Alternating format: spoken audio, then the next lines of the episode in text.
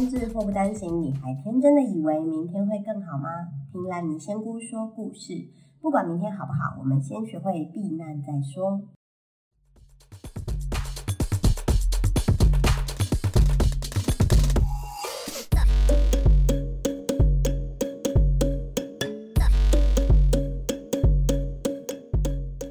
嗨，大家好，我是烂泥。今天我们的主题是一个十九岁女孩的告白。从背书包到背孩子的这一里路，哇哦！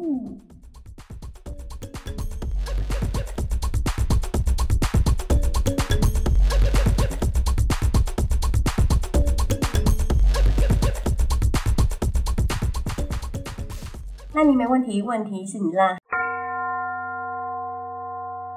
嗨，大家好，我是烂泥仙姑。我们今天要来讲一个我觉得有点可怜的小女孩。他说他今年十九岁哦，就我们刚刚主题有讲到嘛，背书包到背到背孩子的这一里路，那大家应该已经猜得到发生什么事情，他一定就是爱上一个渣男，然后就怀孕了，然后布拉布拉布拉，哎，差不多是这样，没错啦。但是呢，有一点点不一样，就是他也不是爱上渣男，应该说他现在大学二年级，然后他交了一个三十岁男朋友，然后呢，这个男生跟他交往了，大家都是想要玩玩，我觉得这件事不错，就是他跟。这个男生都想要玩玩，但是他说他们没有说破，我觉得这就不 OK 了，因为其实你可以很坦白跟他说，你就是想要玩玩。然后呢，男生因为有两个小朋友，就是离婚，然后有两个小孩，然后他就是他女生自己的想象是，我们都很清楚不可能会在一起一辈子，所以我们互相喜欢，所以在一起，可是我们不愿意去面对现实。只是沉浸在虚假的美梦里，美梦里，因为但是美梦总是会有终点的。好，你你写的不好，我也念的不好。总而言之，就是其实我觉得你是想要跟他在一起，但是你不承认，所以你说他也是这样想，我们只是想玩玩。我觉得你在不知不觉中应该已经下了感情了，但是你可能现在还不想承认这件事。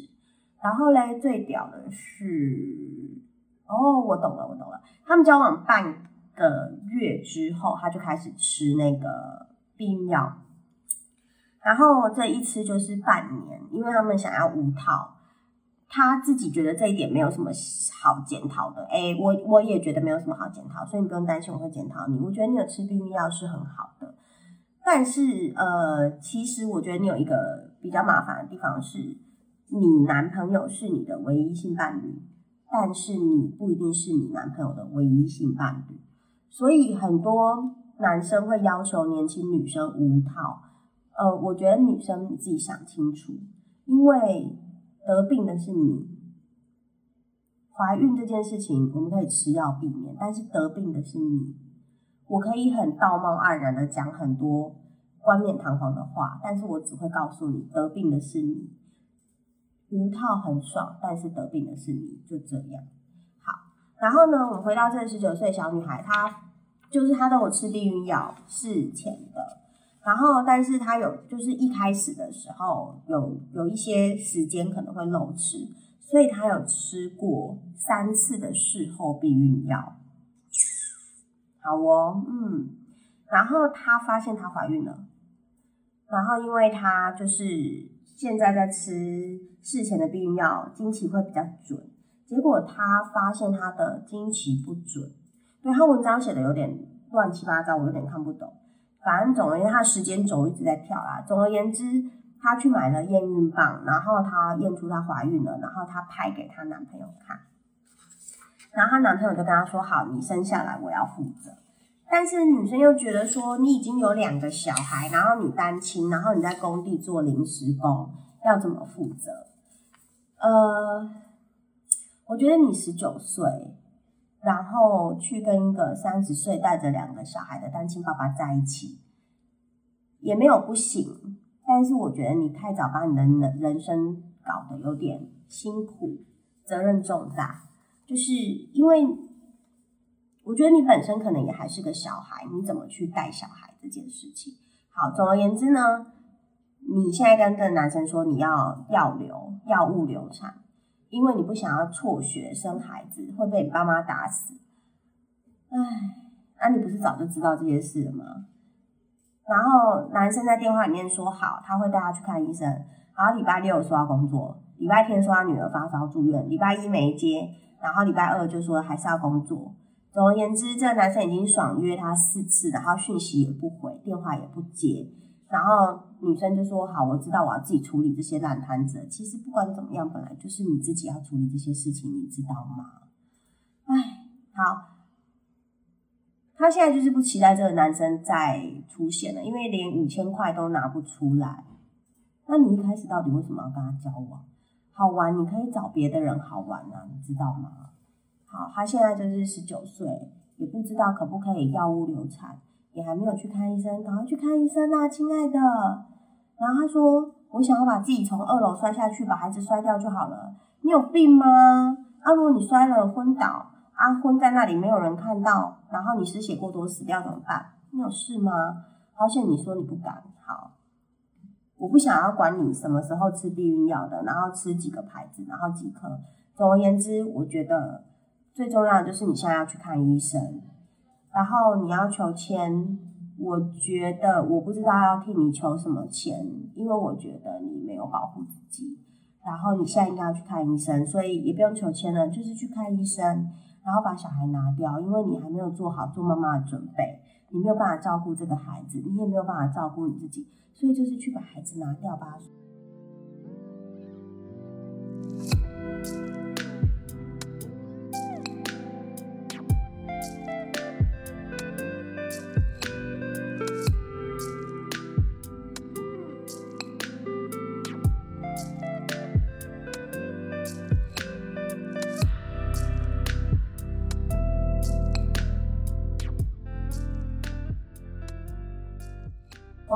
讲到，呃，她还没有，我觉得这个女生还没有办法照顾自己嘛。如果你，嗯，你可以去找一些呃社会局啊，或者是一些基金会，他们是有在提供一些经济上的呃资源，或者是医疗上的资源，或者是呃紧急生活辅助啊、生儿童育儿津贴等等的。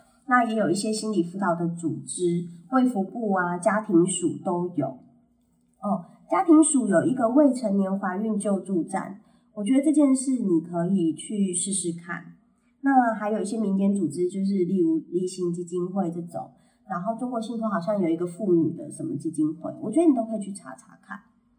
呃，有，我必须说你很幸运的点是，你是。合一性交下怀的孕，我知道基金会里面有很多女孩子是被强暴怀的孕，所以我会建议你拿掉，是因为这是你可以自己做选择。那如果今天有很多不是不是合一情况下发生的事情所怀的孩子，那当然我知道很多人不建议流产嘛，但是我觉得。如果你没有办法照顾这个孩子，你把他生下来，其实会给这个孩子带来很大困扰。嗯，那我觉得如果有政府资源或者是有民间资源，都可以去查查看，给让更多的人帮助你。我不是说你错了，我只是说你没有照顾好你自己，所以你要想办法帮助你自己，让你自己可以赶快重新站起来，好吗？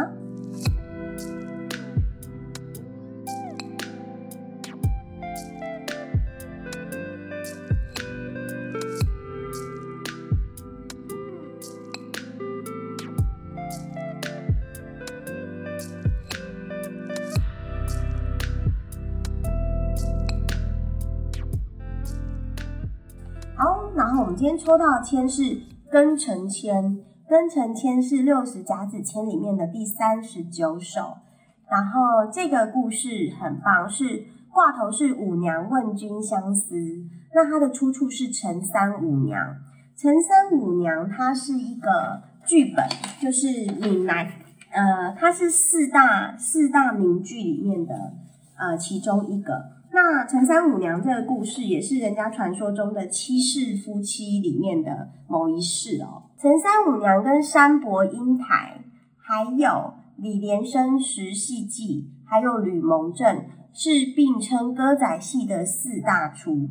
那陈三五娘呢，又是第一个用比较白话文的闽南语写成的戏剧剧本哦，所以它其实是明朝的作品，然后也非常被大家所喜爱。对，然后它故事是在描写陈三跟五娘他们的曲折爱情。那我先来讲这一首千诗的内容，然后我再来说他们的故事。哎，我也找到了千诗内容哈，在这里。意中若问神仙路，劝君且退望高楼。宽心自得宽心去，必然遇得贵人扶。意中若问神仙路，劝君且退望高楼。宽心自得宽心去，必然遇得贵人扶。好，这是这一首签诗的内容哦。那故事其实是在讲陈三怎么遇到五娘，然后怎么爱上了五娘，然后最后如何的曲折的完成这一段的感情哦。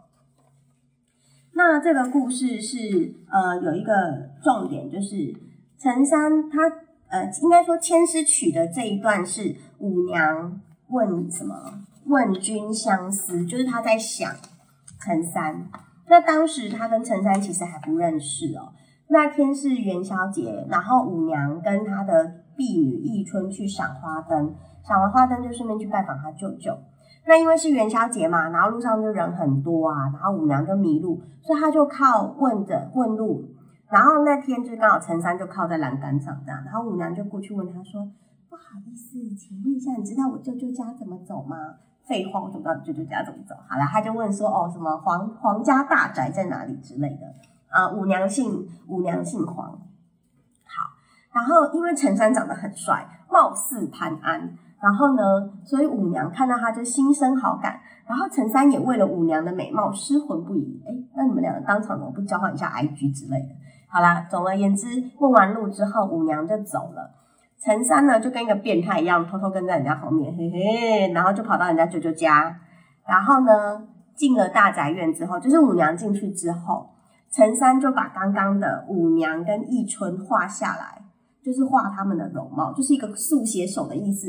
但是，哎，请问一下，你画忆春干嘛？你不知道那是人家婢女吗？还是你想要一箭双雕？你也坏坏哎，好。总而言之，他就画了他们两个的画像，然后题上诗词，然后签了陈三，陈三叫陈伯清啦，他就签名，然后就把这个画留过去，对，然后就是留下来，然后他就走了。然后结果五娘啊，就看到，因为有人留画给他嘛，画的是他，所以，哎，我其实觉得古人画的人都很像，他们到底怎么分得清楚那谁是谁啊？是不是骗我？我书读的不高，好，反正总而言之。陈三画完，就是画完之后给五娘了嘛，然后五娘就看到那个画，就朝思暮想，一直很想要见到陈三，所以她就是很烦恼，只能看着那个画问君相思哦，就是想要知道这个人是谁，然后想着他，这个就是整个故事的脉络。那实际上呢，陈三跟五娘就是在这样子巧遇之后啊，五娘她其实是皇呃。那个世代里面的一个有钱人家的小姐，然后她早早就已经许配了给潮州的地主林大，也叫林大鼻，对，就是故事可能把它写的鼻子很大之类的。好，但是林大长得很丑，而且他的品性很不好，所以五娘就非常不想要嫁给他，所以她就是拖着拖着拖着这样。好，但是那个元宵节，她遇到了。就是黄碧俊，就是五娘遇到了陈三，就是陈碧清。我刚刚是讲陈碧清还是讲陈伯清呢？好，anyway，他就遇到了陈碧清，就是陈三，因为他排行老三，他是要记陈三。对，我觉得古代人蛮有趣的，就是就是什么仲达、孟达，就是他们有那个排行，都会有字，有没有？我觉得很酷。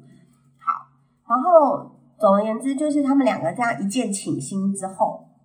然后五娘就每天在家里思念思念他嘛，然后陈三其实啊也做了一些事情，就是他也很想念五娘，所以呢他就偷偷的去假扮成魔镜师傅，就是以前古代不是有铜镜嘛，他都要磨磨磨磨就会比较光亮，就会照的比较好，所以他就偷偷的去假扮成魔镜师傅，然后潜入皇家。你这样人家就变态呢。潜入皇家，如果是长得帅，就是人帅什么，人帅好愉快，人丑性骚扰。哎，不对，这句话我忘记了。反正总而言之，你这样做是因为你长得帅。如果你长得丑，如果你是那个长得很丑林大，就被人家骂恶心要死。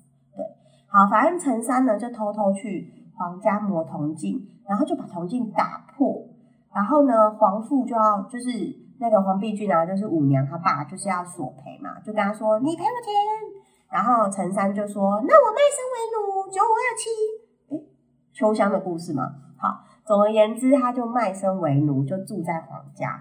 哦，你这个人真的好变态哦！然后住在皇家就可以一直跟那个小姐在，哎呀，哎呀，对。然后呢，因为五娘已经定亲了嘛。他自己是主，就是跟陈三是主仆的关系，因为他不能打破这个界限。然后，因为他还定亲，古代的人那个家世比较，呃，门风比较严谨。好，所以总而言之就是，呃，他们现在就是靠那个什么婢女义春在中间穿针引线。诶，古代的婢女迎迎新，他们也都是帮那个山伯跟英台传情，有没有？总而言之。婢女忆春呢，就让他们穿针引线，然后他们半夜就在花园幽会，你不会觉得很容易被抓到吗？好，总而言之，他们就幽会，幽会之后呢，就两个人就爱爱啊，然后我说的爱爱是爱来爱去，不是啾啾碰碰那种爱来爱去。好，总而言之，那个大财主林大就来催亲啊，叫五娘赶快嫁给他，所以陈三就带着五娘偷跑，私奔逃回泉州。然后林大就发现了，然后就去告状，在知州告状。知州就是黄碧俊他们家。好，然后所以知州的差差人就抓到了那个陈三，就把他们抓回去审问，然后就把他发配到崖州，崖州就是现在的海南岛啊，反正就是边境就对了。然后陈三被发配的途中啊。他的哥哥就升了御史，反正他哥哥就是升官，就因为陈三本来就是读书人，你不要忘记哦，你不要真的以为他是那个九五二七哦，他是读书人，所以他哥哥刚好就是升官了。然后他哥哥的官呢，就是刚好查那种贪赃枉法啊，故事一定这样写嘛。然后林大呢，一定有贿赂知州知县嘛，因为官都是这样嘛，对不对？周星驰有跟我们讲啊。然后反正总而言之，他就是抓了知州的那个。知县，然后又抓了林大，所以呢，天子又赦免了陈三的罪，所以陈三跟五娘就有情人终成眷属，耶！好哦，这故事就是这样。我很喜欢这个故事，因为呃，三婆跟英台相对是一个悲剧，然后在这个过程中，就是陈三跟五娘相对就比较积极，他们就是想要完成他们的爱情。我觉得，嗯，对啊。就是多做一点吧，为自己的爱情多争取一点。然后，如果就这支签来看今天的运势，因为我不知道求什么时候，我就会求今天运势了。啊，我觉得今天的运势是不错的，因为我抽到了一个我喜欢的爱情故事。嗯，好啦，如果真的要帮那个女孩子啊求这支签的话，我觉得就用陈三跟五娘故事来告诉你，其实你早晚会遇到你爱的人。那你要去追寻的，你要去追求的。那在这在这之前，你必须保护自己。你看五娘她是主，她知道陈三是仆，所以她还是有坚守的一个界限。她就是知道自己的身份，知道自己的是地位，就是知道自己的身份地位。然后在第一次在栏杆旁边元宵节遇到陈三的时候，他知道他的任务是去救救家，所以他也没有跟陈三有过多的往来。那当然就是两个人都努力，两个人都确认了彼此心意，他们才真的在一起。最后也克服万难，虽然是私奔呐，但是私奔也没有什么不好，因为毕竟你确定你很爱他。那我觉得你现在当务之急真的是去看医生。那这件事用这支签来看是会有结果的，所以我建议你赶快去看医生，把小朋友的事情处理好，把自己照顾好，这样才是对你最好的，好吗？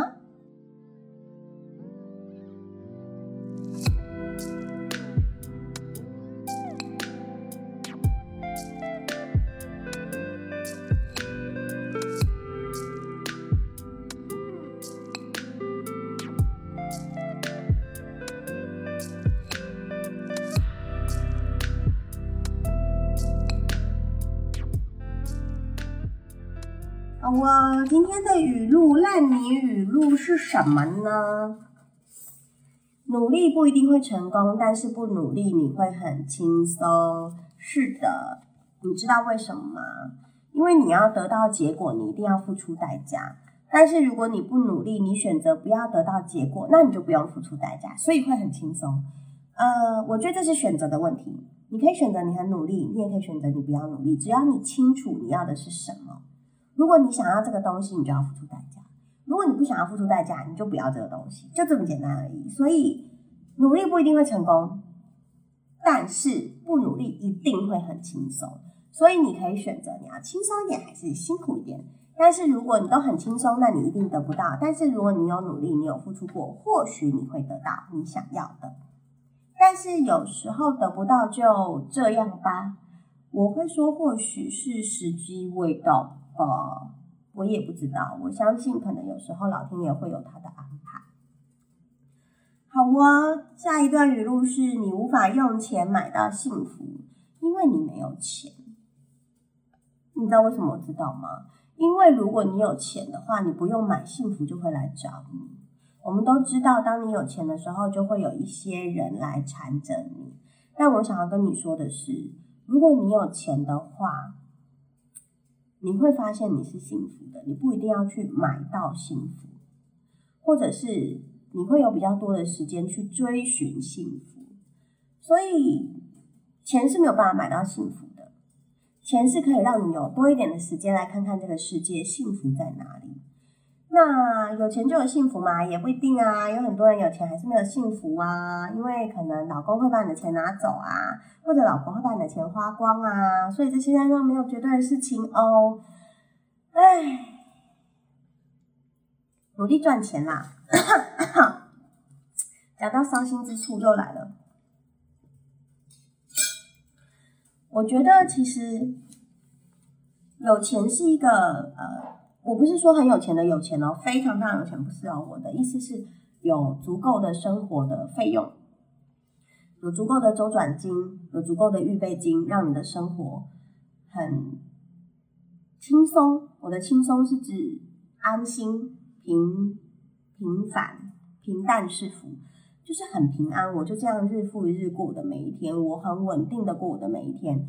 我不怕，我今天感冒，明天生病，今天隔离，明天失业，等等都不怕，因为我有足够的生活的预备金跟周转金，我有一技之长，我明天可以去找到新的工作，我可以再赚钱养活我自己。这样的情况下，我就有能力去想想，我能够让我自己幸福，我一定可以想办法，也学着让别人幸福。我觉得这件事情是重要的，所以你没有钱，就想办法让自己有钱。你可以有能力赚足够的钱，达到自己生活水平是一个水准的时候，你就会有更多的心力去保护别人，去爱别人。我觉得这才叫做幸福，而不是两个人在一起很辛苦没饭吃，然后每天为了育儿津贴三千块吵架，何必？如果三千块你都要吵架，你为什么不拿那个时间去多赚三千块回来？不要跟我说你做不到，这世界上有太多行业是。不需要念书而仍然可以赚到钱的，你愿意跟你不愿意而已。不是书念的多的人一定会赚到钱。因为看我们刚前面就是就是那个前几集有一个财会的，他说哦，理工科的都赚几万几万又几万，不是每个理工科都年薪破百，傻了你。很多理工科一样找不到工作，也不是每个文组的都没有钱，有些文组的当律师、当会计师，妈啊，喝牙的靠背，好不好？所以。很多很会念书人也没有很会赚钱啊，啊，有很多不会念书人也很会赚钱啊。就要举那种成功例子，你们都知道谁没有念书赚了很多钱嘛？哈，谁休学赚了很多钱嘛？这些你们都知道。但是就像我讲的，努力真的不一定会成功，可是不努力很轻松。所以如果你要成功，你一定要努力啊。那如果你不想要成功，你不想要那些钱，那你就不要努力，因为你想要很轻松的生活。所以生活想要怎样是你选的，所以你就去选你喜欢的东西就好了。但是如果你问我，我会告诉你，有基本的生活费，有足够的生活费用，然后不用担心周转的问题，不用担心预备金的问题。偶尔喜欢看到一点就是贵贵的东西可以买得下手，我觉得这就很幸福了。我可以养得活自己，我可能有能力养得活别人，我再来找一个人跟我一起过生活，我可以保护他，我可以成就他，这个对我来讲就是幸福。所以这是我要追求的，所以我努力赚钱，所以我并没有追求很轻松。所以你可以想想你要的是什么，你也可以写信告诉我，跟我讨论。Marty Ferry 五四三八 at gmail dot com。好了，欢迎你们写信给我。我们今天的节目就到这里喽，我是烂泥，烂泥的问题问题是你烂，拜拜。